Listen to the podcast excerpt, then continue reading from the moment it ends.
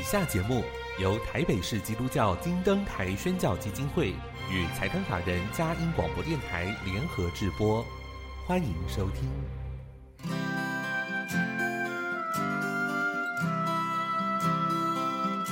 在现代紧凑的生活节奏里，以爱建立和谐的家庭生活，以喜乐专业的态度投入服务。一起营造你我的美丽人生，成为一个快乐又丰富的译文生活家。译文生活家，本节目是由林森南路礼拜堂社团法人中华民国合家欢协会、佳音广播电台联合制作，欧灵静主持。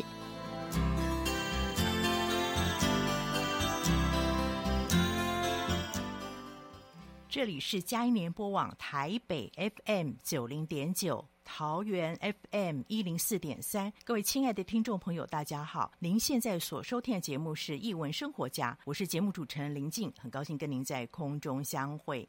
打开一本书，开启新世界。又到了我们空中藏书阁好书分享的时间。在今天的节目里，是什么样的好书带领我们回味人生呢？音乐过后，即将进行我们的访问。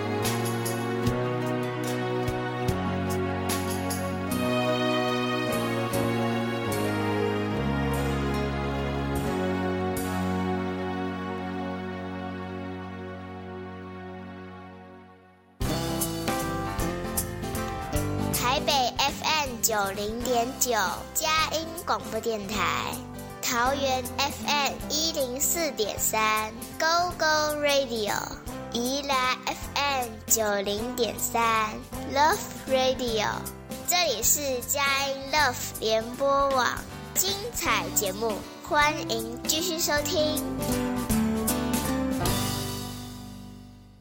迎回到艺文生活家，我是节目主持人林静。今天非常荣幸请到的是我非常欣赏的两位创作者，一位是夏夏，好，她是台湾的诗人作家；另外是我们台湾绘本作家蔡美宝小姐来到节目分享。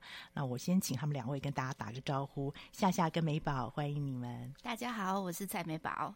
大家好，我是夏夏。夏夏之前的作品跟美宝的呃绘本作品也都有来过我们节目分享，那真的是几年之后又有机会邀请你们，非常开心。那这一次呢，这本书叫做《一只猫会有多少问题》。非常特别，他是跟诺贝尔诗人聂鲁达他的一个对话啊，对话的方式。那要请夏夏先大概跟我们分享一下，你这样一路走来，我印象中接触你的作品当中的诗集，对不对？嗯，对，可以跟我们谈谈，在这么多文学创作当中，你跟诗相遇的历程，怎么会想要用这种方式来表达你？呃，我自己其实最早一开始是写现代诗，嗯嗯、呃，所以其实读者主要是大人吧，成年人这样子。对，然后后来也开始写小说和散文，是。那其实是这几年才开始写童诗，啊、所以这一本《一只猫会有多少问题》其实是一本童诗集。嗯，那之所以会开始创作童诗，是因为。我有了小孩，对，我相信一个小孩给你很多的灵感或者刺激，对不对？对，就小孩每天都给我刺激，哦、对，所以呃，不知不觉就觉得，哎，好像累积了很多素材，可以把它们写下来。哦、那当然一开始是跟孩子分享，后来累积到一个程度，就觉得好像作品数量还蛮多的。嗯、那也可以把它集结成童诗集来出版，所以这是我的第二本童诗集。嗯嗯，那我想了解一下诗对你的意义是什么？之前也是走这个现代诗，对、嗯，因为文学作品有好多种，当时你会选择诗啊做出发的原因是什么？哦，一开始写诗其实是因为我先遇到了一些。诗人朋友有点类似像诗社吧，oh. 对。然后那时候就开始觉得，哎，写诗好像蛮有趣的，嗯、因为它蛮隐晦的，好像可以藏很多秘密。啊、那年轻时候秘密比较多嘛，多 比较浪漫时期的。对，那也觉得，哎，写诗好像是一种。记录自己的心情，抒发。当觉得身边比较孤单的时候，没有人可以倾诉的时候，好像写诗就是一种倾诉的方式。那当然，后来也开始写散文和小说。其实，像我这几年散文小说写的比较多。那写诗对我来说，好像转换成另外一种形式。以前写诗像是记录心情，好像日记一样。但是现在写现代诗对我来说是一种沉淀，嗯、所以创作的量没有这么多，但是可能篇幅就会比较长。对，那写童诗又是另外一种心情，因为觉得小孩子成长的过程真的非常宝贵，嗯、好像每个月每个阶段都一眨眼就过去了。嗯、然后呃，当然现在的。呃，影音设备很方便啊，照片啊、录影都很方便，可以记录孩子成长的过程。嗯、可是我觉得用写诗的方式来记录，好像又是一种比较特别的方式，方式哦。对，可以更深入的感觉。从成人诗到这个童诗，创作的对象不一样。嗯，在写的过程有没有什么不一样的方法？呃，我觉得最大的差别就是童诗的读者。大部分其实还没有办法直接阅读文字的能力，嗯，所以他们大部分是要用听的，对也就是透过身边的陪读者，嗯，念给他们听。是，所以我自己在写童诗的时候，我特别注重就是。孩子可不可以一听就懂？嗯，一听就明白。是，还有那个诗的韵律感、节奏性，能不能够抓住孩子的吸引力？是对，所以我自己觉得，呃，听觉上蛮重要的。嗯、对，写童诗那个听对孩子来讲非常重要，所以在你的用字遣词甚至节奏性上面都会去做考量。是，谢谢你这样分享。那接下来我们就要问一下美宝是这一本书的。绘者，呃，美宝上次来是绘本的作品。那这几年其实你自己也比较多在各方面涉猎，包含你的媒材使用也不断的变化，嗯、百变女郎。刚才我们前面有在说，呃，这一本童诗为他做插图的时候，我自己看你的话，我觉得很有绘本感。你自己在接受这样的文类的时候，跟你纯绘本有那种故事性，你觉得有什么样的？不一样的体会？这个创作过程，嗯，我接这一本，我本来我之前也有过，就是比较小的，也是接童诗的那个插画的案子过。那我就发现说，呃，除了因为当然案子有很多种，嗯。但是里面我最喜欢童诗啊，对，然后另外当然那个做绘本又不一样，是，对，那绘本跟这一本童诗的那个就是不一样的地方是说，就是呃，一只猫会有多少问题，很像是我画了。三十六本啊，绘本的封面，哦、真的，对对对，对，因为它有三十六则嘛，对，对，对，对，那它每一个其实都是一个独立的片段，独立的故事，然后我又把它衍生出出去不同的场景，这样子，就是很希望呃小朋友或者是大朋友可以从生活而起的，就是一些灵感什么的，嗯、可是你可以。你的想象，你的灵魂可以又跳到不同的维度的空间里面，这样子。对，那我在就是做画这一本，我觉得不同是有不同。那但是我也画的很开心。对，刚才说很自由，对不对？对对对。那就是说，嗯，就是它不同的地方是说，它有一点点都都是不一样，所以每一个每一个跨页，嗯，就是都。都是那一首诗的精华，对。对对，而且我觉得这个好像写，就是你讲三十六本书，哎，对，因为它就是，可是我也觉得，因为如果是画同一本的话，其实还是会有一点点限制，是说，呃，有一些连贯。当然，这本也有，就是画风要统一的这件事情，对，但是呃，还是有很多可以。可以变化的地方，嗯，那我就是一个喜欢变来变去的人。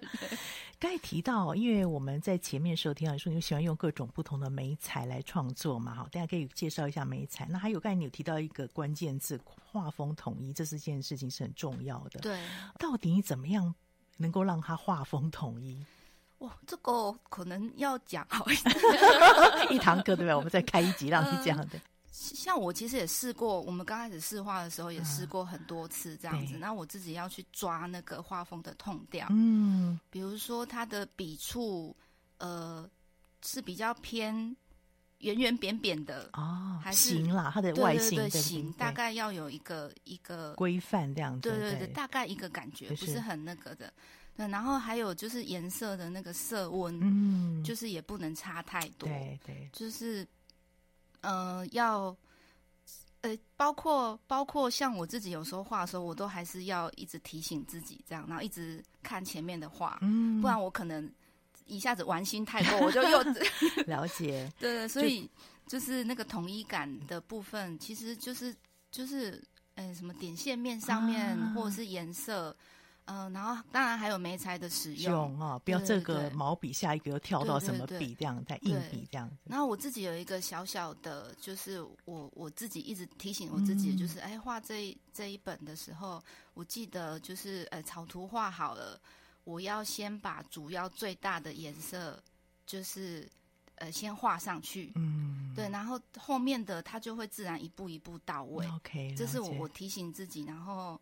呃，记得之后好像就有比较顺畅，顺畅，哦，所以我大概可以整理一下，就是说您的形要抓好，对不对？它的外形部分到底是圆润或是尖锐的角，那或者是说它的色温、彩度，对，那包含就是你在创作的时候你的过程，呃，大色块先处理，再来处理一些细节的部分，对，对，这样会帮助我们在整个创作上面更有一个统一性哈。对，所以听众朋友应该知道什么叫做图的画风要一致啊。对，以后我们我觉得这帮助我们。很谢谢你这样讲，帮助我们在将来去看各种画展，或者看各种不同类型的这种图像作品的时候，大家就有概念哦。原来我们可以看到这个画风的如此，是不是什么叫统一性？画风的一些变化啊、这些东西都是我们的滋养。很谢谢你这样分享。我们呃先进一段音乐，待会就要再请两位来分享一下这本书的内容。好，包含文字上面怎么样去琢磨在孩子的视角跟的创作脉络，还有呢，它的编排考量。本来一篇单篇的同时，现在变成书的形式，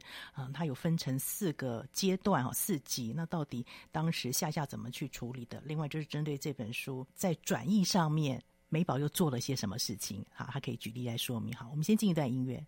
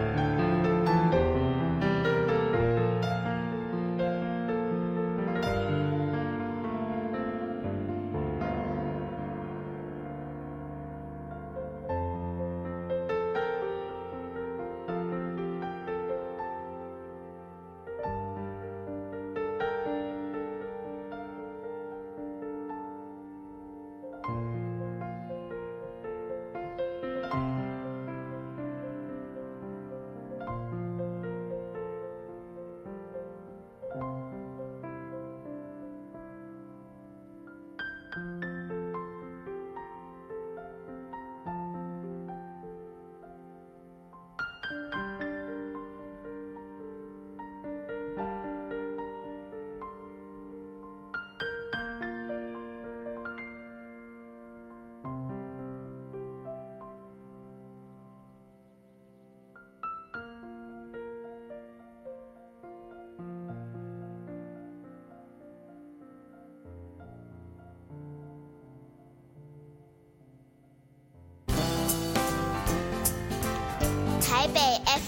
九零点九佳音广播电台，桃园 FM 一零四点三 Go Go Radio，宜兰 FM 九零点三 Love Radio，这里是佳音 Love 联播网，精彩节目，欢迎继续收听。到艺文生活家，我是节目主持人林静。现在在我前面有一本好书，《一只猫会有多少问题》啊，是由夏夏跟蔡美宝两位创作者一起创作，是小麦田出版的。我们要请夏夏来分享这本史书的整个创作脉络，还有你怎么样使用孩子的视角来回应了这个聂鲁达的疑问集。嗯，这一本书呃是一个童诗集，叫做《一只猫会有多少问题》。呃，书名本身就是一个问题了，所以上面有一个大大的问号。嗯、那如果你翻开这本书，或是呃看到它的目录页，你就会发现每一首诗的题目都是一个问题，问题全部都是问题。那这些问题到底是从哪里来的呢？呃。呃，首先要澄清，并不是我想的，因为我本身并不是一个那么爱问问题的人，嗯、而是因为我们家的小孩是一个超级爱问问题的小孩，孩子是天生的诗人跟哲学家。对，对，没错，天天都为什么为什么这样不停的问，嗯、那呃，问到我真的已经受不了了，嗯、所以我每次都说这一本是被逼出来的，嗯、被小孩逼出来的。对，那那时候孩子每天问问问。我就突然想到聂鲁达的疑问集。嗯、那我呃先跟大家分享一下，聂鲁达是诺贝尔的呃文学奖的诗人。嗯、那他在晚年临终前，他写了一本书，一本诗集，叫做《疑问集》。嗯、从这一个题目就可以知道说，说这是一个呃用提问来发生的一个创作。嗯、所以这本诗集很特别，里面的每一首诗，甚至诗里的每一行每一句。都是问题，嗯、也就是说，这个聂鲁达是一个比我儿子还要问爱问问题的诗人。他问了一整本的问题，嗯、可是虽然他好像是问题，可是每一个问题就像诗一样，对，对，就是非常呃读起来非常隽永。嗯、那我自己以前就非常喜欢这一本诗集，所以当我有一天被我的孩子逼到崩溃边缘的时候。嗯应该不是边缘，应该是已经崩溃了。那个时候 是应该是疫情期间，对，对，就是妈妈跟孩子都关在家里。对对对，就是 三级警戒那时候，好几个月的时间。嗯、那我就突然想到，我的书架上有这本书，就拿出来看。哎，一看不得了，就发现以前觉得哇，好浪漫，少女情怀，嗯、看着这些诗，觉得里面问题都非常富有哲思。那当了妈妈以后，当然还是觉得很有哲思，嗯、可是就突然发现，不但有哲思，还有童趣。嗯，其实里面好多问题都好适合拿出来跟孩子讨论对谈。对，对，所以我就开始挑里面的句子，挑里面的问题来思、嗯、思考。我就来想说，哎，我该怎么回答这个问题给孩子？嗯、该怎么跟他们讨论？是，所以就诞生了这一本诗集。所以我从聂鲁达的呃疑问集里面。挑选了三十六三十六个问题，嗯、然后把这三十六个问题写成童诗。是对，呃，所以呃，如果是成人读者的话，我会非常推荐两本一起享用。哦、对，就是一边读聂鲁达，一边读这一本书。对，那如果是家里有孩子的读者的话，我就非常建议亲子阅共读的方式是，可以先读问题，嗯、大家一起讨论看看，看看对，看看会。呃，变出什么样的答案？嗯、说不定大家讨论出来的答案，呃，比我所写的内容更天马行空。对，所以这是一个呃这样子的背景下创作的童诗集。我那时候接到出版社介绍这本书的时候，因为想说多了解你的创作想法，也去把这本诗集。借着出来啊，啊，真的蛮多是很值得我们思考跟探索。那我比较好奇的是，你刚才说到说你用其中的三十六首诗来成为你这本书很主要的一个主轴，这三十六首你怎么选择的？嗯，其实它里面很多问题我自己非常喜欢，嗯、可是还是要考虑到读者是孩子。嗯，那呃，所以我挑选的时候，我会去挑选比较有。童趣的，啊、然后还有比较最重要的就是那个问题本身是孩子可以理解的，嗯、他们可以认同的，或者是让他们比较有能够联想性的、开放性的问题。嗯、呃，但是里面我还是有偷藏了一两个是我自己觉得，嗯，我很喜欢。嗯、我从年轻时候。当妈妈前都算年轻时候，对当小姐的时候是哦，还是。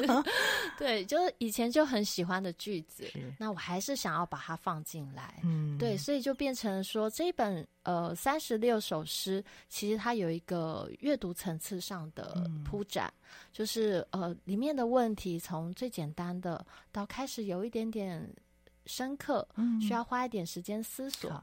对，甚至可能从问题本身就会需要开始去思考它的，嗯、然后在里面的诗，就是我我用童诗来回答这些问题，里面的诗，我在写的时候，我还是希望可以带出更深的问题，带出更深的思考。比如说，里面有谈到的关系、嗯、亲子关系跟其他人之间的关系，关系或者是带领孩子去思考自己的独立性，嗯，自己作为。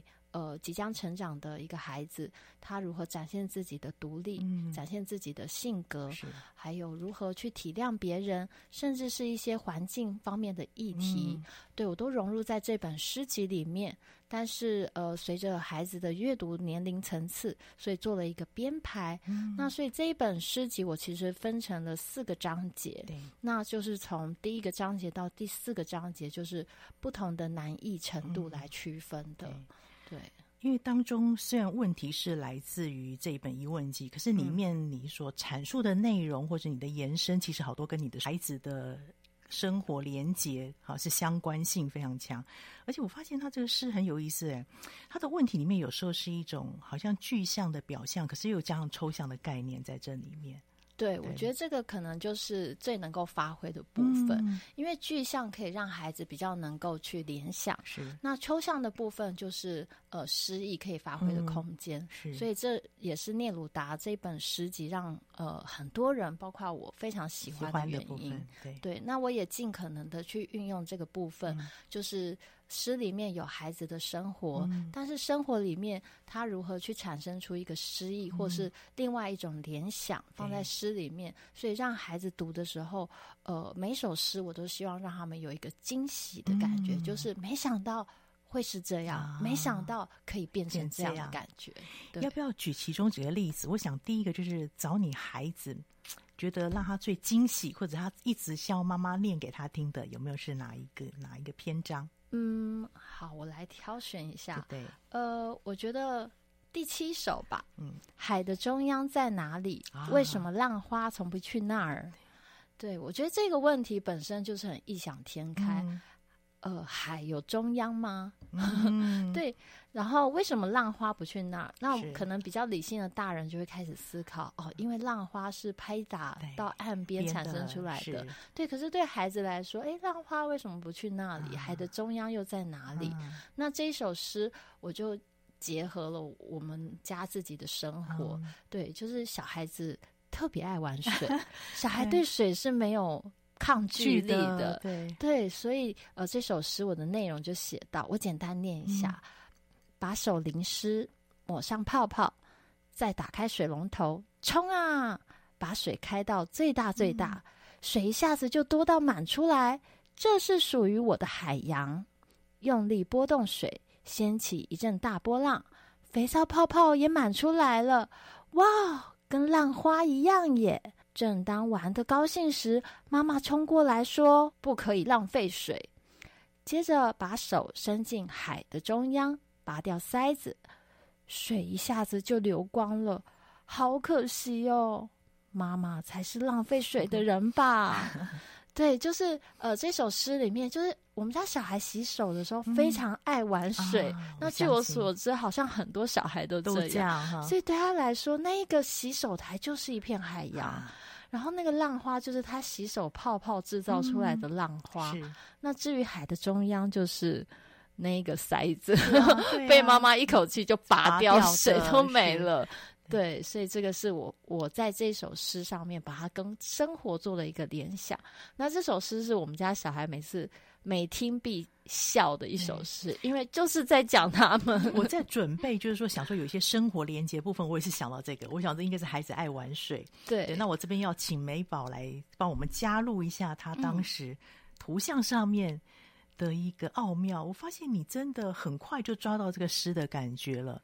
这个图可不可以跟我们解释一下当时怎么想到的？美宝也是爱玩水的人，就我的确可以马上联想到，应该是就是小朋友在洗洗脸或洗手的时候，在那边 玩水，对不对？所以你有一一是一双手，对，所以我就画了一双大手。嗯，那只是比较有有有区别的是，海的中央变成了书本的中央，嗯，对，刚好是那个那个那个书本的中间的那个界限，界限是。对，然后我就画了一只胖胖手，好像它捧起来的那一束水，水也是它的一片海洋这样子。所以你刚好用这个中介线，对不对？对对对，做这样子。那另外我又加了一个，就是有鸭子嘴的妈妈。啊 就是嘴巴很尖，尖啊、一天到晚呱呱呱。难怪，我就觉得这个好有趣。那个非常美宝，非常调皮的人，我看他这么文文静静，里面是一个 灵活的，有被讽刺到的感觉。然后你还给妈妈弄一个游泳圈，对不对？对，妈妈其实是旱鸭子，是吗？对对，所以有一个很大的反差跟对比哦。嗯、所以看美宝的图，你就更会心一笑。文字已经带领我们进入到那个情境了，好像我们已经到那个诗的世界里面，可是这个图像又把我们哎更具体化，还要跟我们分享的吗？还有呢？嗯，还有一首，我分享呃第二十五首好了。好，这一首诗是《鸟群飞翔时，什么鸟带路》。嗯嗯，这首诗比较少跟大家分享到，那今天刚好有这个机会，我想要分享一下。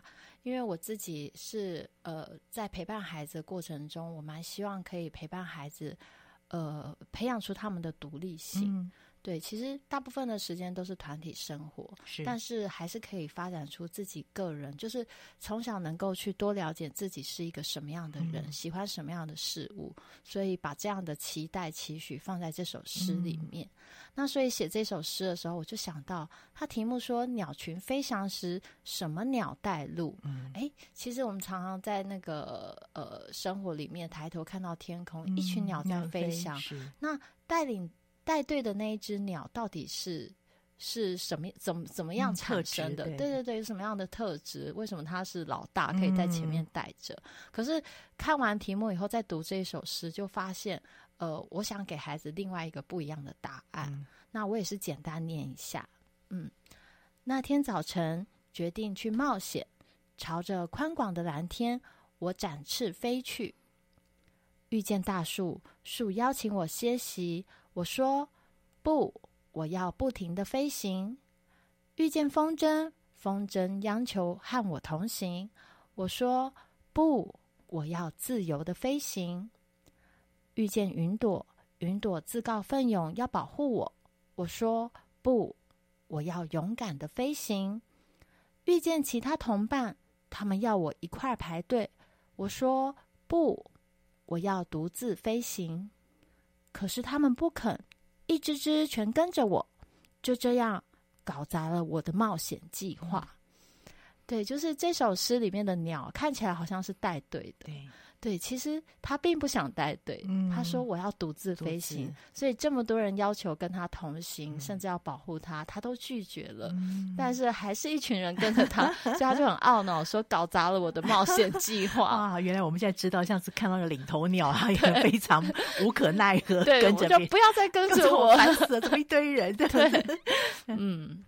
了解，所以这也是一种趣味，用反向来思考。对，然后也想让孩子知道说，哎，其实自己有时候跟别人不需要完全一样。嗯、那虽然在群体当中，我们还是要呃培养一个配合群体的习性，是，但是可以保有自己的特色。嗯嗯。美宝那时候在画这插图的时候，知道原意吗？呃，这一篇我比较没有这么就是这么。就是那个点弄得那么准确，对，我比较想是就是说开放式的，嗯，就是一一一片风景这样子，然后让那个文字自己去流动的那种感觉。这也给我们读者一个脑补的空间，对，对不对？是，我是我的想法就是这样子。但你很有意思，你把那个风筝也画成像鸟的样子。对，他想飞，但是他 被抓住了，对，对很有意思。哈，好，谢谢这样的分享。那我们先进一段音乐，待会再请两位继续来谈谈里面的一些内容，特别是在插画上面，面对这种诗的题材，美宝有没有遇到什么样的瓶颈？然后两个人配合上面有没有发生什么样的趣事？啊，然后读者呢，应该有不少的回馈。我们先进段音乐来听他们分享。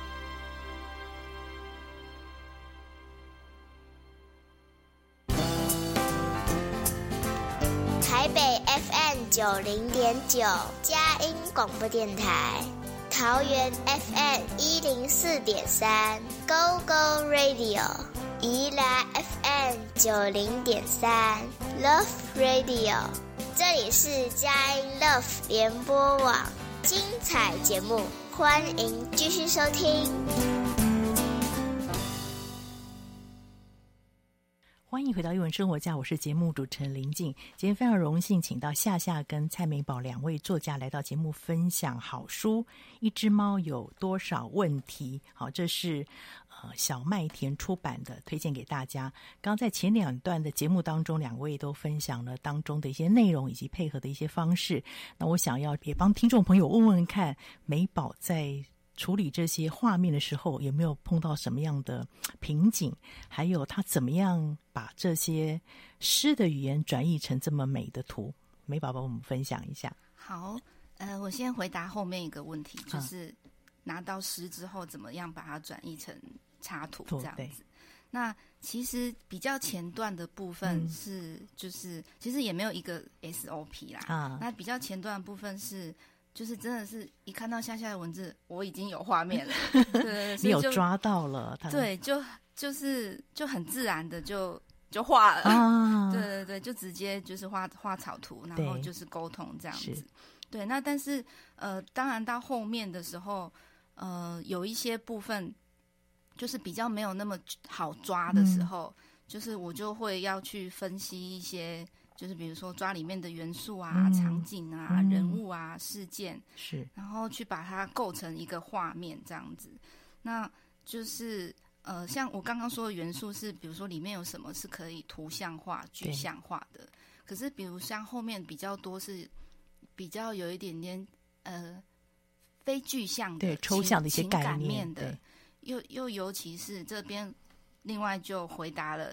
第一个问题、嗯、就是有瓶颈的，就是第三十五首诗。好，打开来看 三十五首诗。对，要不要请夏夏帮我们念一下呀？好呀，第三十五首是：如果所有的河流都是甜的，海洋如何获取盐分？哎，这个问题我们家自己也讨论了很久。啊、对，就是海是咸的，但是河流是甜的。啊、对.好，那我来念一下内容：河水流动时。听起来是这么的欢快，它是一支水的乐队，演奏着甜美而新鲜的小曲。但是河里的小虾和贝类却越来越少。曾经来到河边喝水的鹿，曾经在河边比赛跳高的青蛙都不见踪影，是因为河水不再甘甜了吗？海水翻涌时，听起来是这么的壮阔。它是一支水的交响乐团，演奏着热闹而精神抖擞的乐章。但是海里的海豚和珊瑚却越来越少。曾经来到海边生下宝宝的海龟妈妈，曾经在退潮时向大家挥手的招潮蟹都不见踪影。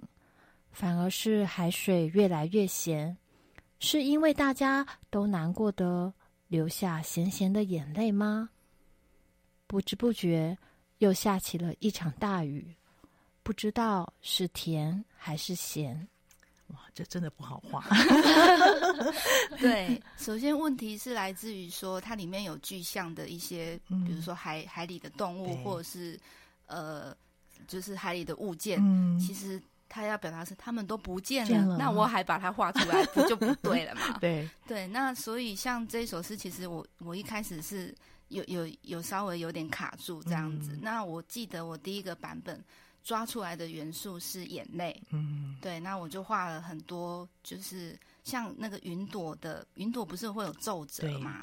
那我把那个皱，就是整片画面想象成是一大片云，啊，那很多皱褶其实是云云朵的眼睛的眼泪，然后才会一直慢慢下下来变成大大海，嗯，或者是就是整片就是雨天这样子。嗯可是，当画上彩色之后，就变得很惊悚，嗯、因为很多眼睛就是很惊悚，就是会容易让人吓到孩子，吓到小孩子。对对对，所以这是唯一一首就是有有重画的。啊。对，那但是呃，说要怎么样突破这个瓶颈，就是其实有时候也就是换个方式想，啊、或者是因为那时候也刚好隔了一段时间，对对，所以我就想说，那就从另外一个角度去抓别的、嗯、别的语，就是这首诗里面的语义这样子。嗯、那我后来新抓到的是交响乐，嗯，对，然后我就用。就是有有雨水，有河水，然后呃带上一只要逃跑的鲸鱼的尾巴，嗯、就是来带它。它也许也是个海洋，啊、对，那让整个场景变得有那种壮阔感，跟就是天地间的交响乐。是，然后还忍不住画了一个在那个海，就是那个波涛大浪中，就是跳舞、啊、跳现代舞的女孩这样子。那比较意外的是说，就是有时候。嗯、呃，像有时候我你在想的时候，你会卡住啊。可是你实际上动笔的时候，纸跟笔跟手会告诉你带着你走，对，对，它会告诉你答案。对对对，我就我就画了之后，后来发现，哎，那个滔天的大浪。莫名其妙变成很像猫猫的那个，嗯，就是它的啊手脚这样子，对对对。那我以为就好像无限婆，你整个这个流动的感觉。对，然后也是有一点，你在画的时候，其实你就是投会投入其中，它就会有有新的答案出来这样子。对，那这个就是我觉得这个历程对我来讲也蛮宝贵的。这非常珍贵，一定要画家自己来说 才知道这个历程。夏夏呢，你看了这个美宝的图，我想你在创作文字的时候，可能应该会有一些画面吧。嗯、然后跟你看了这个美宝的图，有什么样的感受？呃，其实每次美宝就是画了草图，嗯、啊，或是上色，点开信箱。就是我们用电子邮件沟通，我都觉得有一种开箱的感觉，啊、就是很会很惊喜。因为呃，我自己是算是创作的第一步，就是我先把文字产出了，然后交给美宝，嗯、所以我自己也会很期待。到了美宝那边，他会有什么样的想法？那常常是会充满惊喜的。所以我也非常推荐大家在读这一本诗集的时候，除了读文字，一定要去看图像里面的细节，嗯、因为美宝藏了很多秘密在里面，藏了很多细节，就是他用他的图画在跟文字互动对话。嗯、对，所以其实是非常有趣的。的嗯，我比较好奇是，刚刚你有说到，好像是有两首是。你自己很喜欢，嗯，比较不是从呃单独从孩子的角度，对不对？可以跟我们谈一谈那一首。那我们再看那个画面，美宝怎么样来诠释？好，呃，大部分的诗的题目我都是挑选尽量能跟孩子的生活呼应的。对，不过私心挑了两首，我是我以前就很喜欢的句子来写，嗯、一首是第。二十三首，嗯，对每一个人来说，四都是四吗？啊，这个我也所有的七都相等吗？嗯、啊，这个问题我也想问问看听众朋友。嗯，对，我们先不公布，你会怎么回答？你觉得四都是四吗？所有的七都相同吗？嗯、特别是呃，问这个问题的对象如果是小孩子，嗯、你要怎么跟他回答？是对。然后另外一个就是第二十首。世上可有任何事物比雨中静止的火车更忧伤？嗯，对，就是这两首是我以前就很喜欢。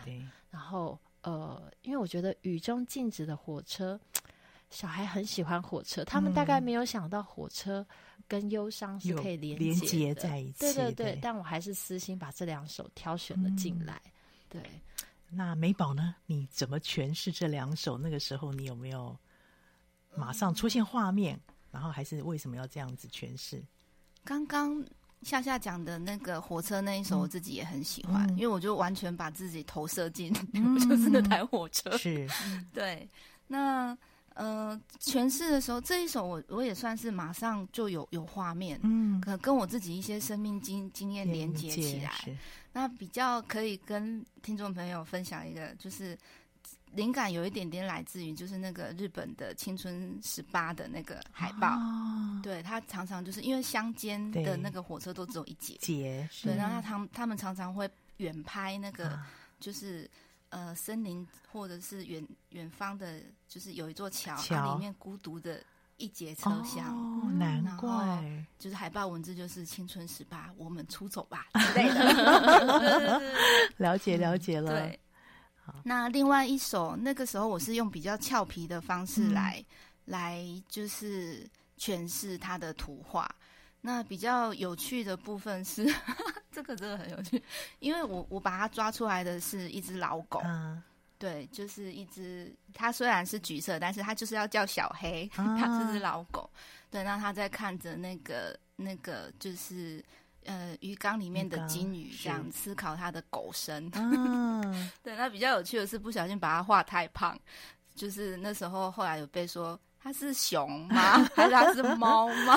所以后来我有就是用那个就是那个软体把它帮它瘦身。哦，了解。对对对，就是这两两首诗的诠释的时候，还算还算没有刚刚讲的那三十五第三十五首卡那么久，对，那么 有点苦恼这样子。这两首还算是就是。哎，蛮自然的就，就就生出来了，所以你们两边的感觉还蛮接近的，嗯、对，好神奇 哦，算是有默契，对，有默契。这个是有诗感觉的绘者跟有图像感觉的诗人结合在一起，就有一个精彩的作品。读者应该有不少的回馈吧？嗯，下下不要分享。其实像呃，之前有。办过分享会，然后我们有一场是针对小朋友的。嗯、那那时候，呃，因为到场的很多都是学龄前的孩子，对所以我当然也是需要念诗给他们听。嗯、然后其中有一首，呃，题目叫做“如果所有的蛋黄都用尽，啊、我们用什么做面包？”面包对，那那时候我就念了这首诗给小朋友。嗯、那这首诗里面呢，呃，因为它的题目就是说蛋黄就没了，嗯，哎。没有蛋黄要怎么做面包？对，对，没有蛋蛋黄，好多东西都不能做了。啊、小朋友爱吃的蛋糕、点心都没办法做了。嗯、对，但是我在这首诗里面，呃，就是用了很多的意象去写这个面包的材料，有可能是松鼠的尾巴，或是晴天的云朵，嗯、或者是时钟的滴答声，都有可能是、嗯、呃让这个面包呃诞生的过程。嗯、然后当我念完这首诗以后，我就问小朋友说：“那？”你们听完以后，你们觉得这个面包的口味是甜的还是咸的？啊、其实小朋友居然都一致觉得这是一个咸的面包。啊、好对，就是那我问他们为什么是咸的？嗯，说不出来。啊、我在想，这可能就是失意吧，说不出来。但是他们听完以后一致认同，都是咸的味道。嗯、相信孩子的直觉，他们有抓到诗的感觉。对，对就是我自己觉得很奇妙的一个回馈。是对。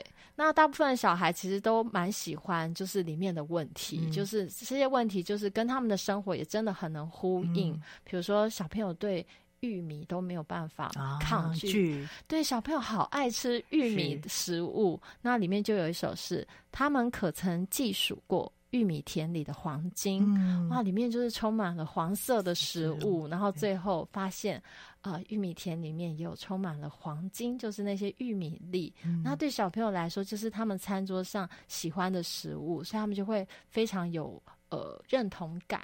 对，对，所以其实小朋友的回馈都是很棒的。棒的，我相信哦，嗯、特别这么精彩的图，加上这么呃有这意象的文字。更带领孩子进到诗的世界里面，我们大人也被带进去，那个童心也都出来了。很谢谢两位今天这么精彩的分享，期待有机会再听到你们共同的作品或者你个别的作品来我们节目当中做分享。嗯、谢谢两位，谢谢大家。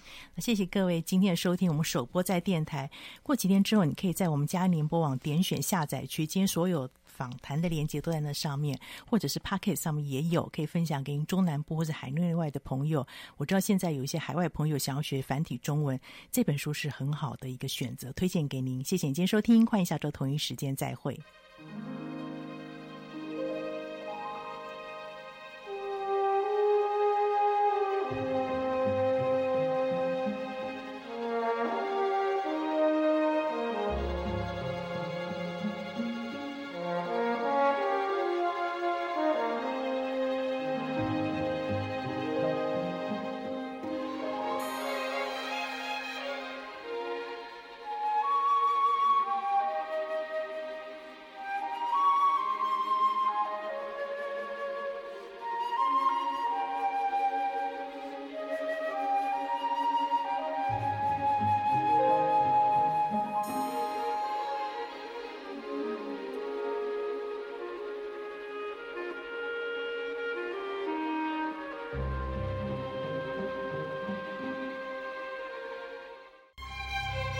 节目由台北市基督教金灯台宣教基金会与裁判法人佳音广播电台联合制播，谢谢收听。